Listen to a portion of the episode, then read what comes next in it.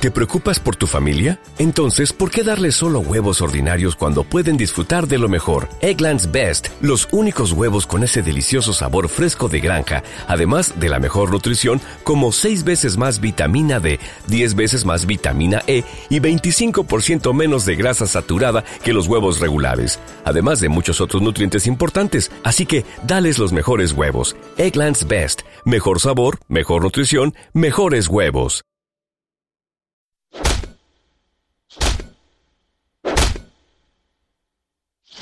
Now a short introduction from the producer's legal representative, Mr. Abe Oppenheimer. Hello, and welcome to this documentary containing new and exclusive interviews with the five surviving members of Monty Python. The producers wish to make it clear that any views or opinions expressed herein are those of the individual speaking and hold no truth whatsoever. Pursuant therefore to Clause 4.6 of the Broadcasting Video Television Act 1989, subsection 4,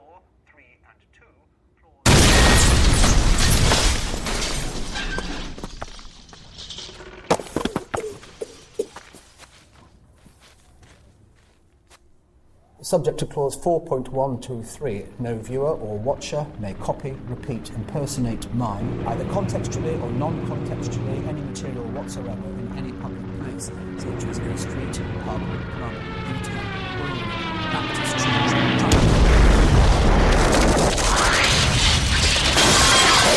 chapel.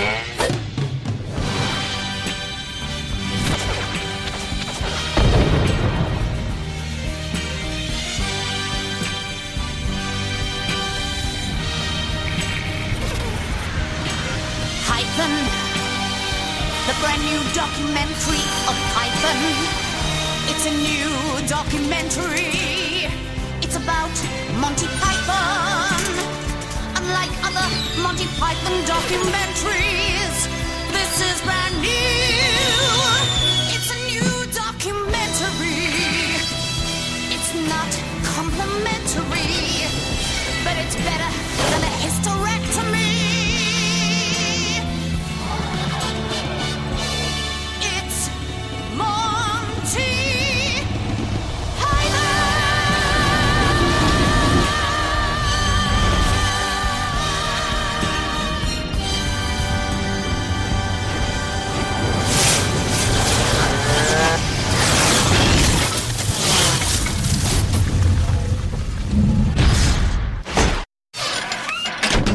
Monty Python, la versión de los abogados.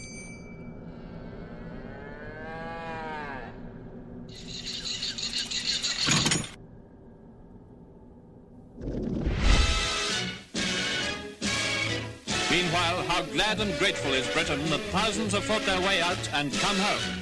And are they glad to be back again? Well, ask any of them, and they'll tell you that after what they've been seeing, England looks all right. glad to be back, boys? Sure, yeah. Inglaterra estaba pasando por apuros económicos tras la guerra y hasta cerca de 1959 creo que existió el racionamiento. Recuerdo que no llegaba para todos. Tomábamos raciones de mantequilla, nos daban un envase por semana y racionábamos el pan y la carne. Londres estaba lleno de socavones y escombros y la gente vestía trencas de color gris que les conferían solemnidad. Todos hablaban como, buenas noches, están viendo la BBC y aquí tienen a Alba Riddle con las noticias. Los locutores de radio llevaban corbata negra para leer las noticias. Se respiraba un ambiente tenso que no tenía mucha razón de ser. Creo que tuve una infancia feliz. El bueno de mi padre gozaba de mala prensa porque yo lo había tachado de cascarrabias. Pese a su irascibilidad, fue un padre indulgente. Le gustaban los chistes. Le encantaban las bromas pesadas. De hecho, aún conservo una caca de perro de broma que me compró. ¿Cuántos padres les comprarían a sus hijos una caca de perro? ¿Te han admitido en Oxford? Pues toma un zurullo. Mi madre era fantástica. Era absolutamente genial. Me animaba a hacer lo que quería. En cambio, a mi padre le obsesionaba el dinero, o más bien la falta de él. Y le preocupaba que acabara estudiando interpretación como mi hermana. A él no le gustaba y lo consideraba un buen modo de arruinarse.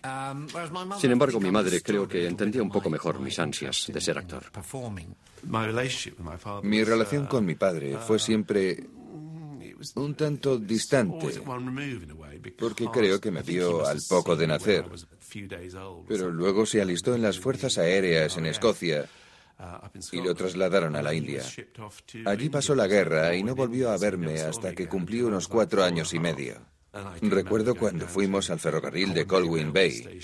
Yo subí los escalones que daban al andén con mi madre y mi hermano, y entonces mi madre se puso muy nerviosa porque mi padre no estaba.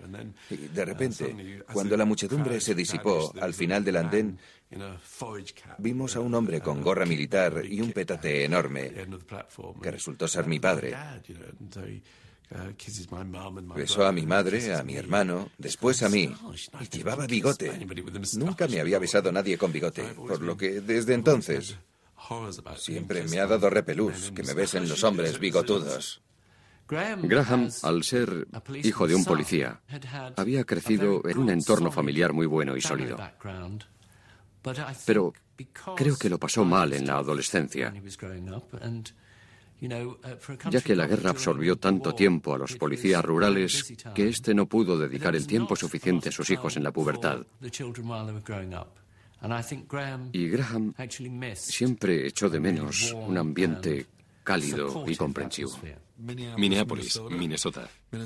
Minnesota es el estado más al norte de Norteamérica. Probablemente el que esté más al medio. Así que situémonos en el centro y arriba del mapa. Vivíamos en una casita de campo de un lugar llamado Medicine Lake, que mi padre había aislado para protegernos del invierno.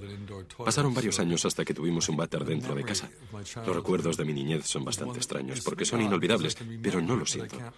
Recuerdo que íbamos en pleno invierno a hacer de cuerpo a la era, como se la conocía allí. Y no sé cómo éramos capaces. Nos sentábamos en una tabla de madera con un agujero, hacíamos nuestras necesidades y volvíamos a casa.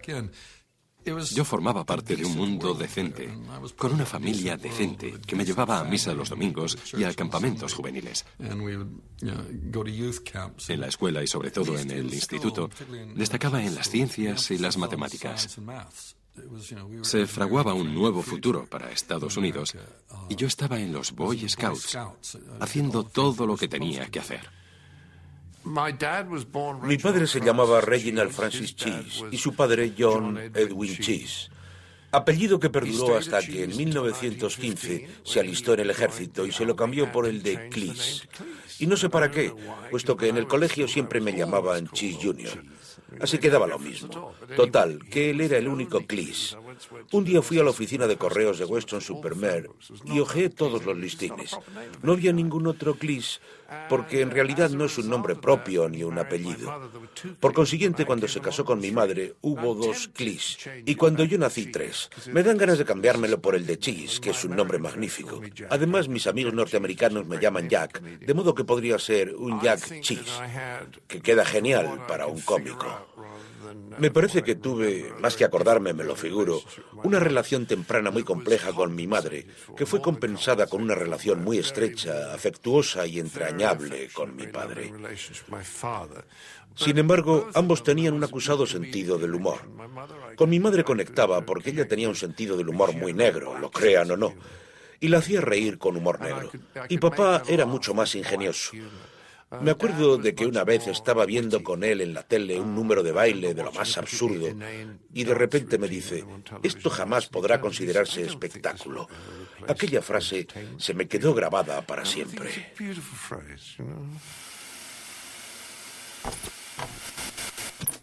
Lo interesante de los Python es que no tuvimos televisión hasta la adolescencia. Fuimos la última generación que se crió con la radio. Radio shows like uh, Take It From Here. Um, before that, Jewel and Morris, um, Hancock, uh, um, all sorts of radio shows. And then later, uh, when I was about 13, 14, The Goon Show. Los Goon fueron muy importantes, no solo por su vis cómica, sino porque fueron los primeros que usaron la radio. El secreto de la radio consiste en que se puede evocar lo que se quiera. It was that week that Nugent Dirt was taken to court by his wife. Silence in the court, silence. The court will now stand for Judge Schnorrer. And if you'll stand for him, you'll stand for anything. Los Boon pueden llevarte a cualquier lado. La radio está en nuestra imaginación y agudiza el ingenio. Por eso creo que nos influyó tanto. Not like any of the other shows. It, it, didn't have the same kind of rules. It didn't have any rules. It, it didn't even like the, the medium that was putting it out, particularly. It didn't like the BBC. Wonderful. There was something that uh, I could relate to. This is the BBC Home Service. Thank you. I was introduced to Gunz. I was about eleven, twelve years old. La primera vez que escuché a los Goon tendría unos 11, 12 años y recuerdo que descubrí un programa extraño, peculiar y sensacional que era la antípoda de todo lo que se veía en cine y televisión. Yo casi me obsesioné con ellos. Escuchaba el programa y al cabo de dos noches escuchaba la repetición, puesto que quería entenderlo todo y a veces había tantas risas que no se oían algunas palabras. Me tumbaba en la cama con la radio en una oreja y la almohada en la otra, tratando de entender la frase que se me había escapado dos días antes. The Phantom Head Shaver of Brighton, Part 3. By now the position was serious. All told, 300 men had been balded by the Phantom. Escuchar el programa de los Goon los domingos al almorzar era un ritual en nuestra familia. Come out, Phantom Head Shaver, you're surrounded. You hear? We're all heavily armed. If you don't come, we'll come to that door, and so help me, we'll knock. Yeah, that's telling them. Yeah, if you don't come out, we'll come and we'll knock. Shut up. Shut up. No había nadie que pusiera voces tan absurdas, tontas y extrañas, ni que hiciera pausas tan largas y jugar de ese modo con un programa de radio, por aquel entonces, se consideraba subversivo.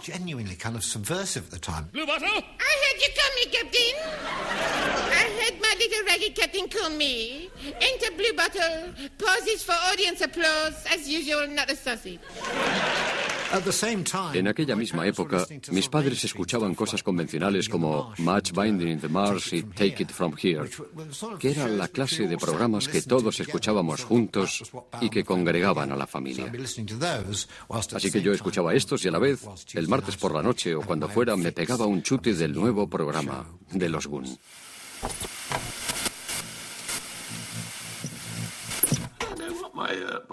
No sé lo que mis padres querían que fuera. Recuerdo que un día un hombre que acababa de conocer insistió en llevarme a casa para contarles a mis padres que quería ser dentista. Gracias a Dios que no fue así. Yo solo pensaba, qué horror. Papá tenía mucho interés en que yo trabajara en Grace, Derbyshire y Todd, una empresa de censores jurados de cuentas de Wayladies Road. Recuerdo que me dijo, hijo, si trabajas para ellos, para cuando cumplas 21 años pondrán las iniciales ACA, miembros del Colegio de Censores de Cuentas tras tu nombre, y el mundo será tu ostra. O sea, que en cierto sentido era bastante aburguesado. Mi padre quería que tuviese un buen trabajo y ganase mucho dinero para no tener que depender de él. Dudo que supiera qué profesión quería él para mí, pero sí que sabía las profesiones a las que no quería que yo me dedicara, que se limitaban principalmente a ser actor, artista, escritor, etc. Entonces me envió al colegio privado de Shrewsbury, cuya fama le precedía. Ahí le meterán en cintura, pensaría mi padre. Una de las grandes dotes de Michael, que se percibía a la legua, era imitar a todos los profesores. Michael poseía un talento innato para imitar todos sus gestos y peculiaridades. Desde muy pequeño descubrí mi capacidad de entretener a la gente.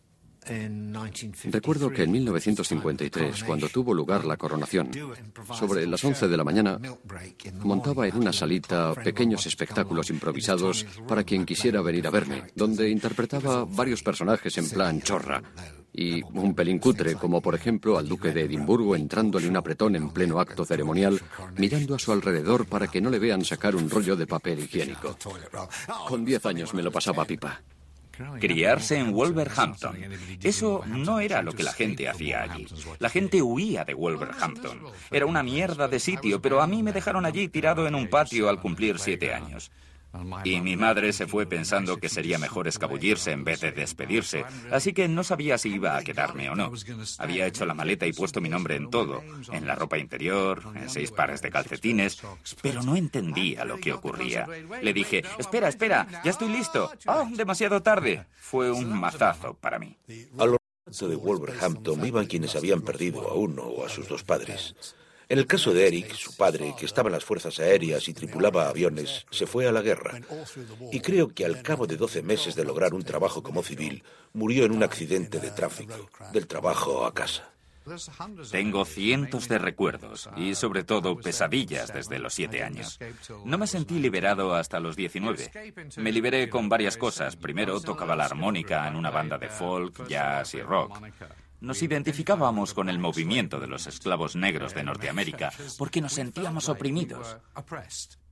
Y después, en teatro, interpreté al segundo ratón de campo de la obra El sapo de Toad Hall. En realidad, me ofrecieron el papel del primer ratón de campo, pero me di cuenta de que el segundo tenía más texto y preferí escoger este.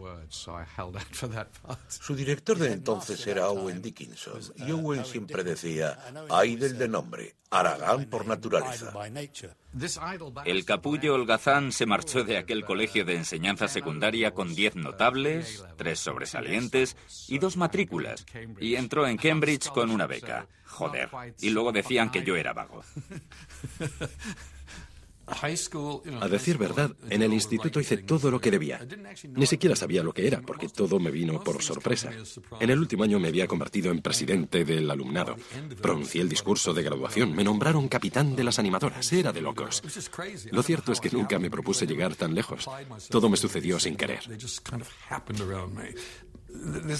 En los años 50 nos bombardeaban con propaganda derechista, pero el anticomunismo parecía ir de la mano de la discriminación racial y nos repartían fotos de negros linchados por haber hablado con mujeres blancas. Y eso es lo que se llevaba en Norteamérica. En esa época, el Ku Klux Klan y los anticomunistas acosaban a los representantes de los alumnos. Y aquello me dejó consternado. Me pareció francamente terrible y horroroso. Por un lado estaban las carreras de coches tuneados como las de la película América en Graffiti. Y por otro teníamos el trasfondo del Ku Klux Klan y los derechistas.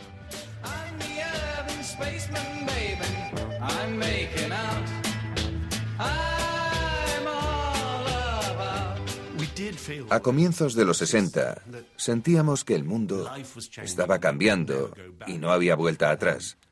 La religión se estaba convirtiendo en un rollazo.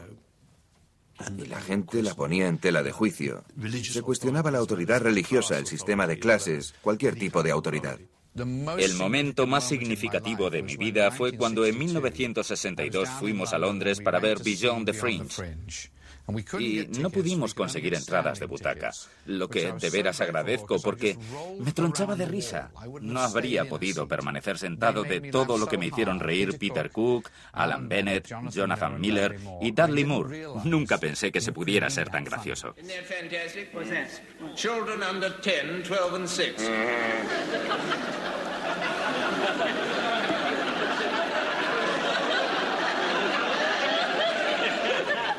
Children under 10, 12 and 6. It's very cheap.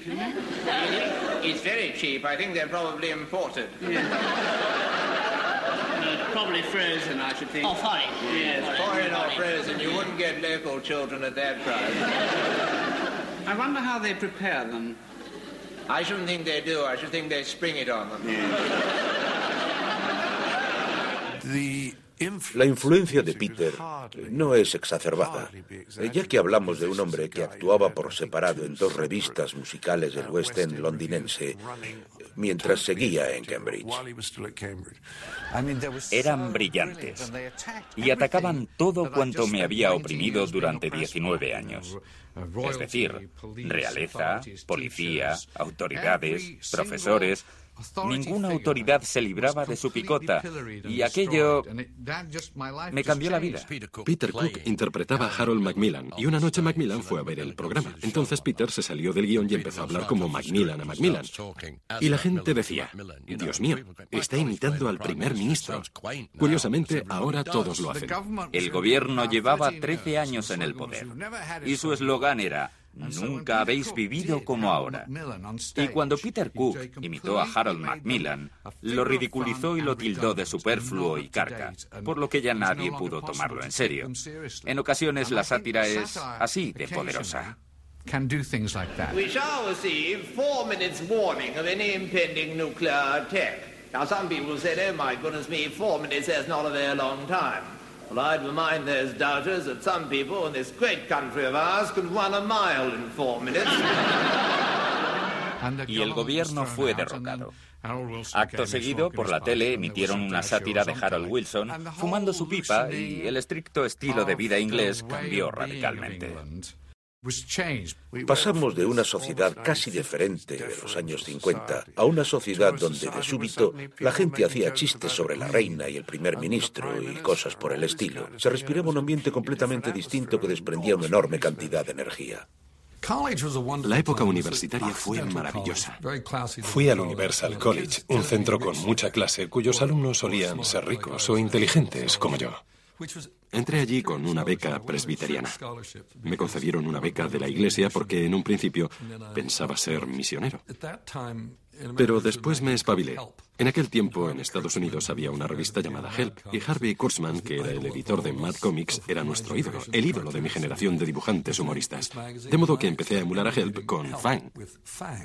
Él quería dirigir la revista, tenía un sinfín de planes, había cuatro números en lugar de dos, habría esto, habría lo otro. No sé si podía costearlo, pero... La revista Fan perdía dinero constantemente y Terry dijo, bueno, creo que podemos cambiar las cosas. Y eso es lo que propuso. Esta es la primera edición, que fue uno de sus últimos... Sí, Terry lo dibujó. Dibujos. El caso es que no dispuso de tiempo para hacerlo con pluma y tinta y lo dibujó a lápiz. Así que le disgustó terriblemente no haberlo podido hacer mejor. Antes de que Terry tomara el mando, era muy aburrida, solo había poesía, dibujos, artículos y cosas así. Terry quería transformarla en una revista apasionante y al final lo logró. Una de las cosas que hacíamos y que supongo que fue mi primera toma de contacto con las películas de animación era el fumeto, que en italiano significa pequeñas bocanadas de humo. Y como la revista Help los usaba, nosotros hicimos lo mismo. Salíamos en busca de exteriores pintorescos, asignábamos papeles, diseñábamos el vestuario y tomábamos pequeñas fotografías que narraban una historia incluida en bocadillos o globos de diálogo. Empleábamos la revista para causar estragos donde fuera, puesto que la universidad era un lugar bastante conservador y nuestro cometido era echar por tierra dichos ideales lo antes posible. En la ceremonia de graduación, cuando el decano me entregó el diploma, me dijo, William se merece una buena zotaina. No sé lo que quiso decir realmente. Conocí a Graham en 1959, siendo estudiantes de primer año en el Emmanuel College. Graham estaba haciendo un curso universitario de anatomía, fisiología, bioquímica y patología antes de ir a estudiar tres años a un colegio médico de Londres. I think because it seemed the simplest course for me at the time. Uh, writing essays and doing anything artistic in school, for me, called for a little more effort. Whereas anything to do with science meant I had to learn things, and I was reasonably good at learning things. I didn't have to create anything. So it seemed simpler to do that. I was a little afraid of creating things, I think. I think it's a good training ground for anything, actually. It? Yeah, because you meet all sorts of people, naturally, in very strange predicaments. And uh, Aparte de ser excéntrico, estaba chiflado y le gustaba actuar ante la gente. Siempre tuvimos la impresión de que le encantaba actuar y exhibirse un poco, pero era muy divertido. Se tumbaba en mitad de la carretera fumando su pipa y rehusaba levantarse para que pasaran los coches. Cosas así. Conocí a John en 1961. El primer año lo había cursado en Clifton y yo fui su tutor en 1962 y 63. Ah, John era un abogado excelente y he de decir que supuso una gran pérdida para el gremio jurídico que no sacara el título de abogado. Ah, me lo imagino en el bufete en el que no entró, siendo investido del cargo judicial al que nunca aspiró. No disfruté demasiado de Oxford. Me resultaba un tanto sobrecogedor. A mí me gusta saludar a la gente y allí, cuando saludaba a la gente, todos pasaban de largo. Y también me sobrepasaba porque pensaba, Oxford, Oxford, todos van a ser mucho más inteligentes que yo. Y a la postre te das cuenta de que es un espejismo y no hay nadie más inteligente que los demás. Cuando Michael fue a Oxford, creo que tenía muy claro que quería ser actor y hacer revista musical. Y se asoció con otro estudiante de Brasenose llamado Robert Hewison, con quien formó un gran equipo. Conocí a Michael Palin en el otoño de 1962 cuando fui al Brasenose College de Oxford. Y resultó que Michael Palin estaba en el mismo colegio cursando la misma asignatura, historia. Cuando estaba en la universidad engañaba a mis padres contándoles que estudiaba. Y eso hacía hasta cierto punto. Sin embargo, estudiaba de noche y de día solía... Solíamos escribir, representar cabarets, dedicando 30 preciosos minutos a recopilar material. Gracias a Robert, porque yo no habría podido hacerlo solo. No sabía lo que era el cabaret. Creí que era algo bastante pícaro, donde se perseguía a mujeres con ligas y medias, pero él me dijo, no, el cabaret consiste en actuar, y si improvisamos media hora de chistes, podremos sacarnos unas perras. Robert me arrastró aún más al universo teatral, y Terry estaba en otro college, pero también hacía teatro. Aún recuerdo aquella figura oscura y vehemente, fumando un cigarrillo, vestida con un abrigo muy viejo que jamás se quitaba. Terry llevaba un abrigo marrón lleno de bultos y conducía una Vespa, una especie de motocicleta similar a la lambreta.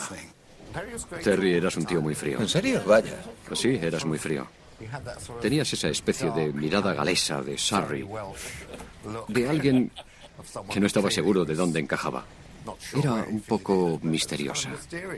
Tardé mucho en darme cuenta de que, uno, era un actor muy bueno, muy talentoso, y dos, de que era un hombre muy, pero que muy gracioso.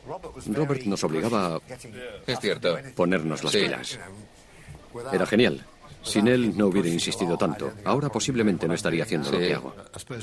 Supongo que a partir de entonces fuimos conscientes de que a los tres nos gustaba escribir e interpretar, pero en particular escribir más que interpretar.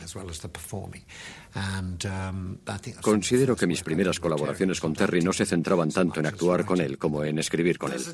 Existía una leve diferencia entre Oxford y Cambridge a la hora de crear comedia, porque Cambridge, al ser una universidad ligeramente más científica, empleaba un método más científico de producir cómicos, nacido en el club teatral Footlights que se remonta al año 1882. Well, it was a it was a- an ex- exclusive little club, really, at the time. Um, they only had about 25 student or undergraduate members, as they're called in Cambridge, um, and you had to be uh, uh, asked uh, by a member of the club, a current member, uh, to do an audition, and then you did an audition, and on uh, at at one what they called a smoking concert, and. Um, on the basis of that, if, if you got enough laughs, you were asked to join.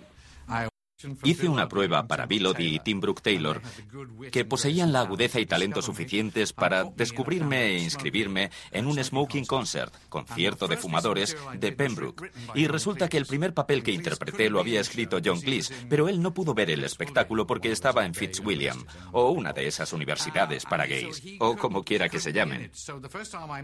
Así que no pudo asistir, y la primera vez que lo conocí yo acababa de interpretar una obra suya llamada BBC BC, que trataba de la BBC dando las noticias del Antiguo Testamento, y yo daba las meteorológicas. Nos azotará una plaga de langostas procedente del nordeste, seguida de ranas y de la muerte de todos los primogénitos. Lo siento, Egipto.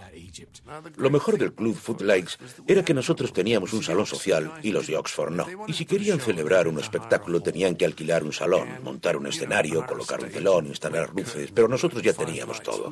Teníamos barra propia. Era fantástico, porque cuando los demás tenían que acostarse a las diez y media, cuando cerraban los bares, nosotros íbamos al Food Likes. ¿Qué desea, señor? Eso a las dos o tres de la noche. Podíamos beber cuanto quisiéramos y además había servicio de catering, de modo que podíamos pasarnos la vida metidos en el club. Generar cómicos en Oxford representaba una forma mucho más fortuita, casual y orgánica de hacer las cosas. Había una especie de organización liberal, no tan estructurada como el Footlights, pero básicamente con el mismo fin, que pretendía realizar una revista musical para el Festival de Edimburgo. Conocí a Eric Idle en Edimburgo, cuando actuaba en una revista llamada My Girl Herbert. Yo sabía que John Cleese andaba por allí, puesto que yo había escrito un monólogo que interpreté en la revista de 1964, que era casi idéntico a algo que John había escrito y nunca habíamos colaborado. Graham y yo nos conocimos en una audición para la revista del Footlights en 1961, creo recordar. Y después ambos nos fuimos a tomar un café. Lo más asombroso es que pensé, este tío me cae mal. Y poco después empezamos a escribir juntos con asiduidad y olvidé por completo mi primera impresión negativa. Curioso, ¿verdad? La primera vez que vi a John y a Graham fue en su revista en el teatro de Windham. Fui a una matiné y Graham no me parecía un actor en absoluto. Solo deambulaba por el escenario. Y yo me preguntaba por qué estaba ahí. Bueno, supongo que estoy actuando, ¿no? Y después volví al escenario. Fuimos a ver a nuestros rivales, la revista de Oxford donde actuaba Terry Jones. Estuvo bien y cuando nos conocimos vimos que no funcionaba la combinación Oxford for Cambridge. Y al año siguiente conocí a Michael Palin. También en Edimburgo, en Cambridge, en 1964.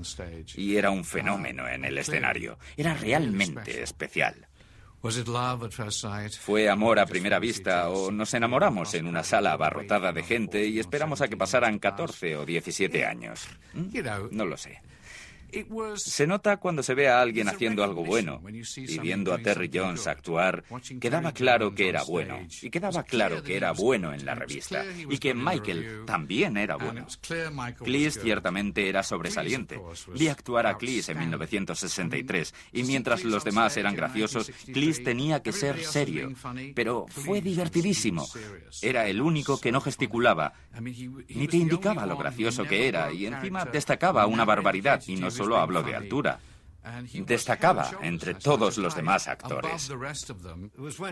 Cuando estábamos en Edimburgo, actuando en el salón que habíamos alquilado al Departamento de Parques y Entierros del Ayuntamiento de Edimburgo, fue cuando me dije, esto es algo que quiero hacer después de terminar mis estudios. Cabría la posibilidad de dedicarme a esto. Hago reír a la gente. Cada noche se agotan las entradas y escribimos los guiones y los interpretamos. Pero el problema eran mis padres, en especial mi padre, al que no podía decirle, he decidido ser actor, porque le habría dado un patatús. Cuando salí de Cambridge en el 63, con idea de ser abogado en Freshfields, abogados del Banco de Inglaterra, les dije que me iba a dedicar al espectáculo. En realidad les dije, voy a trabajar para la BBC. Y les pareció bien, porque eh, la BBC era lo mismo que la administración pública.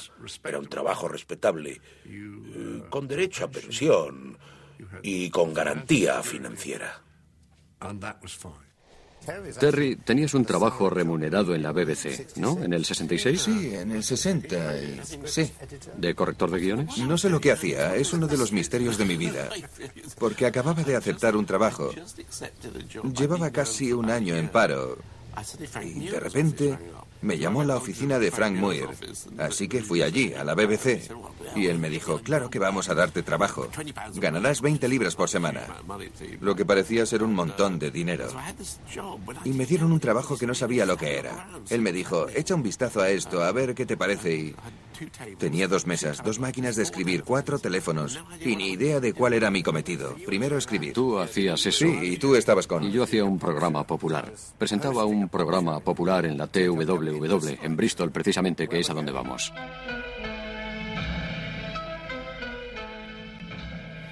Debo agradecer a aquel programa que me animara a seguir y me permitiera contar a mis padres, sobre todo a mi padre, que trabajaba en Bristol. ¿Mm? ¿Qué es eso?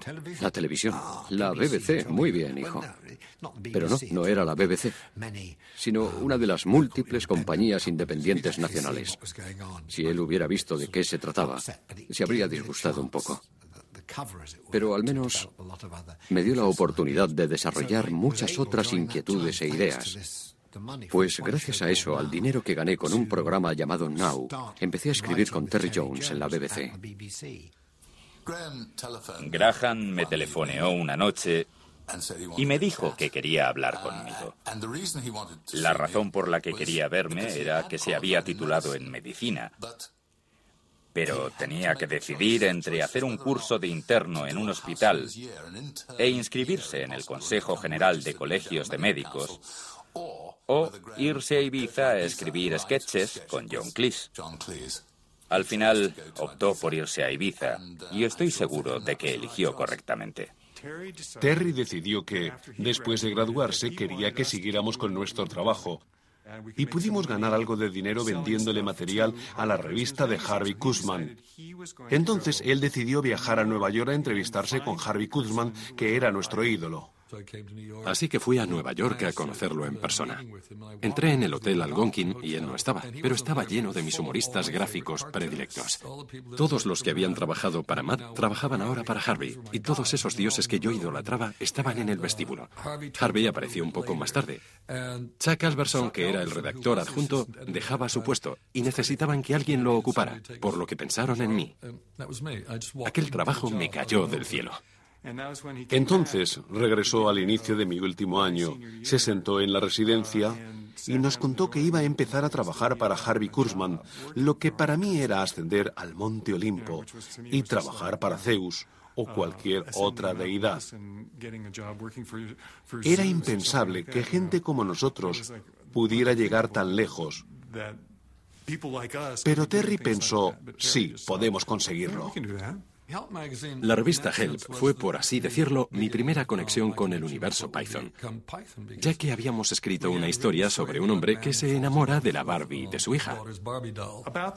En aquel entonces, Terry y yo fuimos a Greenwich Villas a ver un espectáculo llamado Cambridge Circus. Se representaba en el barrio de Greenwich de la ciudad de Nueva York. Era comedia inglesa y se suponía que sería divertida, así que fuimos y fue desternillante. Y en el espectáculo actuaba un tipo llamado John Cleese. Terry se presentó y me dijo, me gustan las caras que pones, lo que era todo un cumplido. Pues eso es lo que le decían a Laurence Olivier. Le decían, Sir Larry, nos encantan las caras que pone. John, sin lugar a dudas, sobresalía del resto de intérpretes y le propuse aparecer en la revista. Aquel fue el inicio de nuestra amistad. Y cuando Terry aterrizó en Inglaterra muchos años después, volvió a toparse con John y el resto ya es cosa sabida.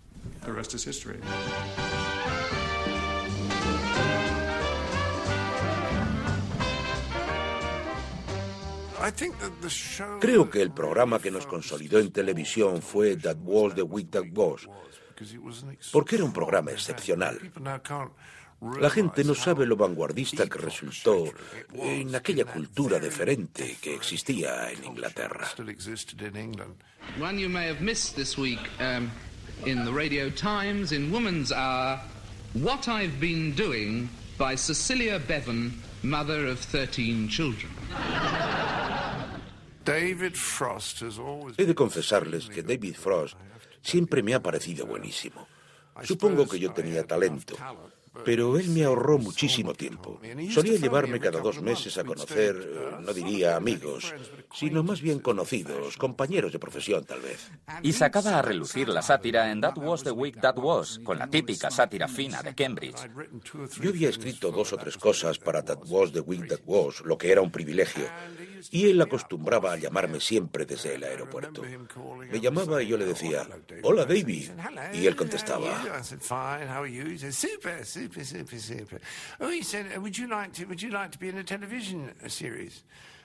I said, what? He said, well, I'm doing a new television series. It's going to be super with two people called Ronnie Barker and Ronnie Corbett. You won't know them yet, but it, it will be great fun. We're going to start in, in the spring. Would you like to be in it? And I said, uh, yes, please. And he said, super, super. So, oh, I have to go now. They've called my flight.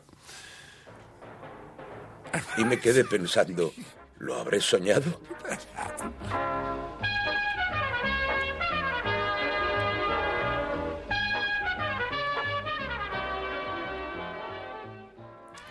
Mientras el programa popular de Bristol me ayudaba a llegar a fin de mes, fue The Frost Report lo que me impulsó como escritor. Todos escribíamos para él y nos sirvió de reserva de talento. Y lo próximo que recuerdo es estar ensayando con los Ronnies.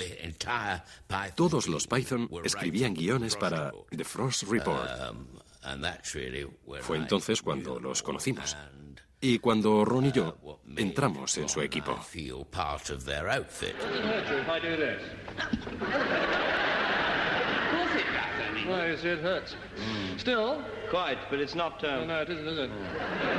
Y lo bueno de David era que si se fiaba de ti, te dejaba hacer lo que quisieras. Y escribías un programa que se emitía en directo esa misma noche. Ahora ya sé lo que significa adrenalina. Recuerdo que estaba en el bar El Sol Esplendoroso de Portobello Road, escribiendo un gag, puliéndolo en el taxi, y por la noche lo dieron por televisión y pensé, ostras, qué pasada. Fue una experiencia muy enriquecedora. Mike y Terry solían escribir el inserto cinematográfico de la semana, que duraba unos tres minutos. Eric escribía monólogos para Robbie Barker y Graham y yo escribíamos uno de los grandes sketches de la semana, que posiblemente interpretaríamos los Ronnies y yo. Now, what exactly were you doing on the night of the 14th of October? Well, we pulled some birds, slapped them back to the drum, you know, a bit of a giggle all down to Larkin and all that carry on. Now, look here. I can't understand a word you're saying. Lo genial de The Frost Report era que a cualquiera que viniera con buenas ideas lo fichaban. Y por eso los créditos finales eran tan largos y duraban una eternidad y mis padres nunca podían ver mi nombre. Barry Cryer, que en paz descanse, solía referirse a los créditos finales de los guionistas del programa de Frost como los muertos de la Segunda Guerra Mundial. David Frost duraba unos cuantos segundos en pantalla. Digamos que sus padres no tenían que forzar la vista para poder ver su nombre. Jimmy Gilbert, que dirigía y producía el programa, se apiadó de nosotros y nos dejó actuar en pequeños insertos cinematográficos. Es cierto. Y nos dio... Fue un modo de ganar un poco más de dinero. Sí, nos pagaba... Porque nos pagaba por actuar más de 50 libras. Y ganábamos 20 libras, creo. ¿Al día? No, no me acuerdo. Pues a mí 50. Creo que hubo un pequeño paréntesis entre David y los Python. Hasta cierto punto les molestaba su espíritu empresarial. gradually began to realize that, uh, along with Michael Palin and uh, Terry Jones and Eric Idle, uh, we were actually writing about 90% of the program. Posteriormente hicieron At Last the 1948 Show, donde los Python actuaban con Tim Brooke Taylor. David Frost fue, seamos justos, el que propuso el programa. Y si mal no recuerdo, él no quería que John actuara, pues estaba haciendo The Frozen Report, pero yo consideraba esencial que John colaborara. Name. Gibbon posture. Possible. Looney. Tim era formidable y tremendamente divertido cuando estaba asustado. Well, it's rather embarrassing to say, really. I don't like to tell people because I'm frightened of them laughing at me. A veces quería que John se implicara más porque alguien le había dicho que era un buen actor y eso es lo último que conviene decirle a un cómico. I want you to feel absolutely at your ease while you're here because, of course, anything you say to me will be in the strictest confidence. Oh, I must tell you about the bloke who was in here this morning. Le dije a Marty, oye, está siendo demasiado sutil y él me contestó, dale un pisotón hacia la mitad. What's the matter? You come in here? Cuando se lo di se enfadó muchísimo, pero tuvo que disimular porque las cámaras seguían enfocándolo y estuvo sembrado. No osaría volver a hacerlo, es mucho más grande que yo. Will you please tell me, once and for all, in God's name, what's the matter with you? I think rabbit. Creo que soy un conejo. Es uno de los momentos más divertidos que jamás haya visto. Debíamos estar escribiendo para The Frost Report cuando Humphrey Berkeley vino y me dijo, quiero hacer un programa infantil. Tengo un grupo, The of Dogs, y quiero que usted lo escriba. Y yo le respondí, bien, pero quiero escribirlo con Michael Palin y Terry Jones, porque pienso que quedará genial. Y él me dijo, de acuerdo, así que formamos un reducido grupo de guionistas. City editor. Yeah? I've got a great story for you. Oh, yes? It's a great story. All right, let's hear it. Once upon a time, in the land of the wobbly dum dum tree, Ricky the gobbly pixie sat beneath the magic oak tree. That's enough! I'm not interested in fairy stories. This is a newspaper. Miss uh, Perkins, will you show this lunatic out of here? But I haven't finished. I- Have a way, break of day to fairyland, to the golden shores of fairyland. Era un programa divertido, ya que teníamos que escribirlo y solo duraba 23 minutos de televisión independiente. The Bonzo Dogs actuaban cada semana y formaban el grupo más estrambótico de la historia. La primera semana fueron 14 y después se redujeron a unos 7 u 8. You're wanted in the Twilight Zone now, sir. Thank you, Rigor.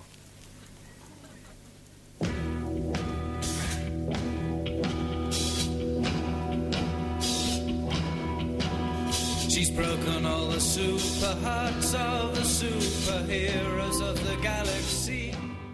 Nos dijeron, adelante, haced televisión para niños. Y no pensamos en eso, sino en hacer una televisión absurda. Y qué bien nos lo pasamos.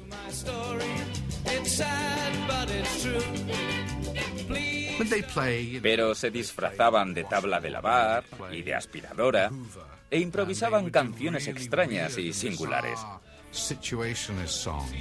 Eran dadaístas, surrealistas, por así decirlo, y creo que nos influyeron en gran medida.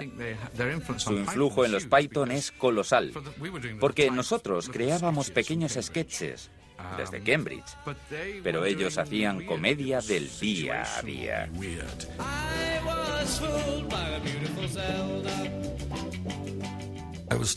Yo trabajaba de ilustrador y director artístico de revistas y me dije, tengo que salir de aquí y conocer a alguien que trabaje en televisión. Y esa persona resultó ser Humphrey Barclay, productor de Do Not Adjust Your Set, escrito por Mike, Terry y Eric. Cuando escribíamos la segunda temporada, vino un tío peculiar, con melena y un chaquetón afgano, peludo, que Cleese nos había enviado. Todos recuerdan aquel mítico día en que me presenté con el chaquetón. Un hombre y un chaquetón que Eric adoraba. Fue amor a primera vista. Me encantaba aquel chaquetón. Además, tenía una novia muy guapa. Y él tenía algo. No sé. Michael y Terry exclamaron, no me... Parecían dos pequeños roedores mascullando en un rincón. ña, ña, ña. El hombre del chaquetón había invadido su territorio. No sé por qué, pero sabía que tenía algo de especial. Así que lo integramos en el grupo. Sin embargo, él no tenía experiencia, no había escrito sketches. Bueno, había escrito varios sketches no demasiado graciosos, pero por alguna razón instintiva e inexplicable yo dije, tiene que trabajar con nosotros. Así es como empezó todo. Y en las siguientes temporadas de Do Not Adjust Your Set hice algunas animaciones y para entonces ya éramos como uña y carne. En lo que se refería a mí, todos teníamos distintas versiones, claro está. Graham y yo escribíamos. Nos pasamos 18 meses escribiendo debido a que yo acababa de casarme con Connie Booth, una norteamericana, y no quería pasar mucho tiempo en un estudio, cuando ella era una perfecta desconocida en Londres. De modo que trabajé durante año y medio desde casa, y Graham y yo escribimos multitud de guiones, y nuestros deberes semanales eran sintonizar, creo que los jueves a las cuatro y media de la tarde, sintonizar The Not Adjust Your Set, que lo considerábamos el programa más hilarante de la televisión. And now it's time for party games. Here are some really exciting games you can play this Christmas. And first, from Terry, here's the A and B game. Well, all the teams are divided, the guests, I should say, are divided into two teams, A and B. And B are the winners. Well, you can make it more complicated if you want to.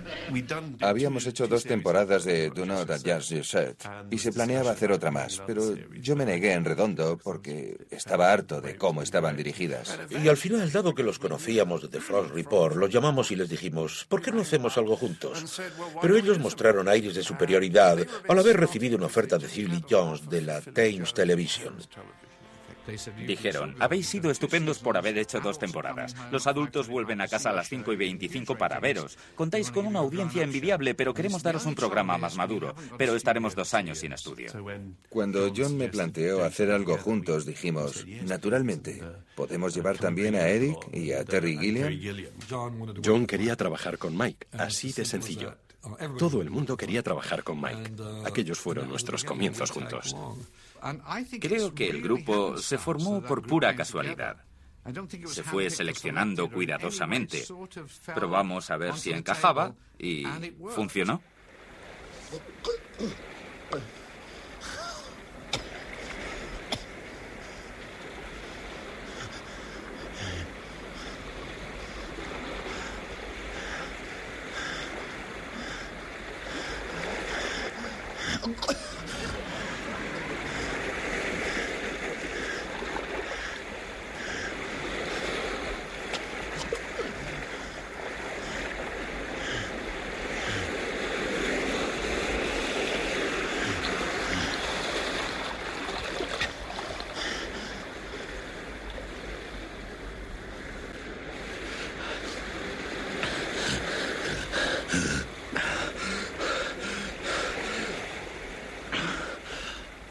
eight.